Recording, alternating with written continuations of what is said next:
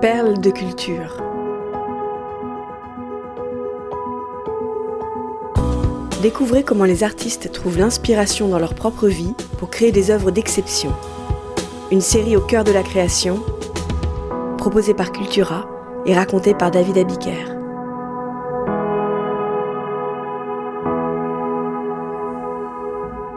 Sherlock Holmes de Sir Arthur Conan Doyle. Le 4 mai 1892, Sir Arthur Conan Doyle prend la plume. Il ne s'agit pas ce matin-là d'écrire une nouvelle aventure de Sherlock Holmes, son célèbre détective. Quoique, tendez l'oreille. Non, l'écrivain s'installe à son bureau pour répondre à son ancien professeur de chirurgie, Joseph Bell, avec lequel il entretient une correspondance régulière. Voilà ce que Conan Doyle confesse dès les premières lignes de sa missive. C'est très certainement à vous que je dois Sherlock Holmes, et même si dans les récits j'ai l'avantage de pouvoir le placer dans toutes sortes de positions dramatiques, je ne pense pas que ses capacités d'analyse soient une exagération de ce que je vous ai vu faire en consultation.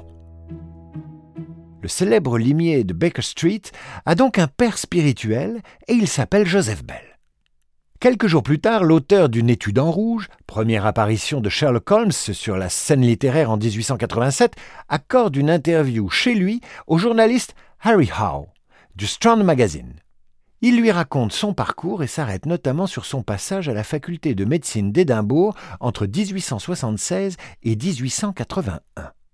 C'est là qu'il a croisé la route du docteur Bell et de son incroyable talent de déduction. Conan Doyle répète au reporter ce que son mentor martelait à ses élèves. Les yeux et les oreilles sont faits pour voir et entendre, la mémoire pour enregistrer les impressions reçues par les sens et l'imagination pour forger une théorie. Presque du Sherlock Holmes dans le texte. Depuis toujours, Arthur Conan Doyle est passionné par les histoires policières, mais il est trop souvent déçu par la façon dont les enquêtes se terminent. Quand ce n'est pas la désinvolture des criminels, c'est la chance qui joue une place trop importante à son goût dans leur résolution. Il a alors envie de créer un détective privé qui utiliserait avant tout son intelligence, ses connaissances et son sens de l'observation pour désigner les coupables. Quelqu'un qui ne se contente pas de recueillir les indices sur une scène de crime, mais qui sait les interpréter et extrapoler. La rencontre avec Joseph Bell est la pièce manquante de son puzzle. Joseph Bell est un médecin aussi réputé que discret. Si on lui demande comment il juge sa carrière, il répond tout simplement banal. L'Écossais est trop humble. Les Bells sont une institution à Édimbourg. La famille compte trois générations de chirurgiens illustres. Le père a assuré la présidence du prestigieux Royal College of Surgeons. Diplômé à 22 ans, après deux années comme assistant démonstrateur d'anatomie à l'université d'Édimbourg, Joseph Bell est entré à l'infirmerie royale avant de devenir chirurgien. C'est lui qui soigne la reine Victoria quand elle séjourne à Édimbourg, rien que ça. Comme son arrière-grand-père, un pionnier de la médecine légale, Joseph Bell accorde une grande attention aux détails. Il invite ainsi ses étudiants à affiner leur regard afin de poser le bon diagnostic. Un accent, une démarche, l'état des mains en disent long sur l'origine sociale et la profession d'un patient et par conséquent sur la cause de son mal. En 1880, de retour d'une expédition de six mois dans l'Arctique en tant que médecin sur un baleinier, Arthur Conan Doyle devient l'assistant de Joseph Bell. Son rôle est de soumettre les patients à un premier questionnaire, mais il remarque vite que son supérieur en apprend plus en quelques coups d'œil.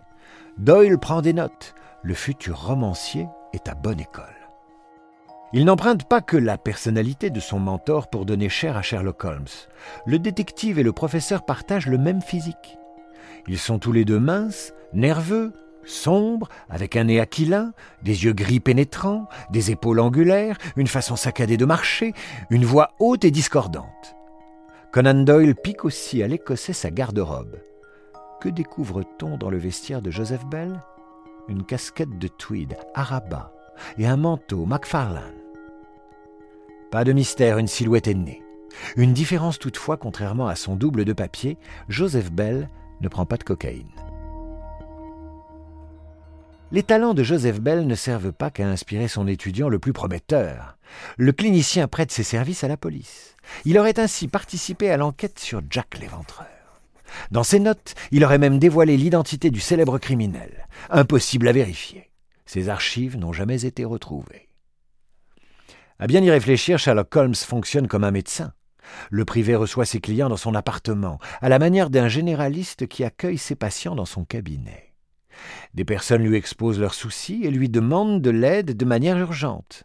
Le fin limier est intrigué par le mal souvent rare dont souffrent ses visiteurs. Il réalise ensuite un rapide check-up de son interlocuteur, ausculte les pièces du dossier pour finir par établir son diagnostic et remédier au problème. Et puis n'oublions pas que le meilleur ami de Sherlock Holmes est le fidèle Dr Watson, encore un médecin. Postscriptum.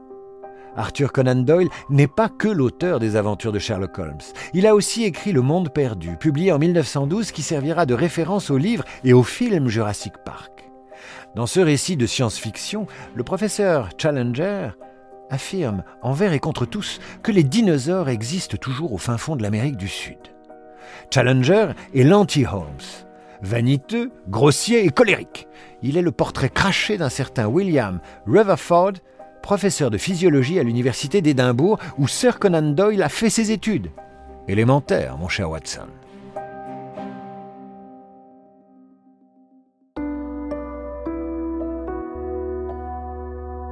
Perle de culture est un podcast Cultura produit par Création Collective. Texte de Julien Bordier, raconté par David Abiker. Rédaction en chef, Éric Leray. Curation, Frédéric Benaïm. Réalisation, Léo Gagnon. Générique, Alto Music. Naming et création graphique, St. John's.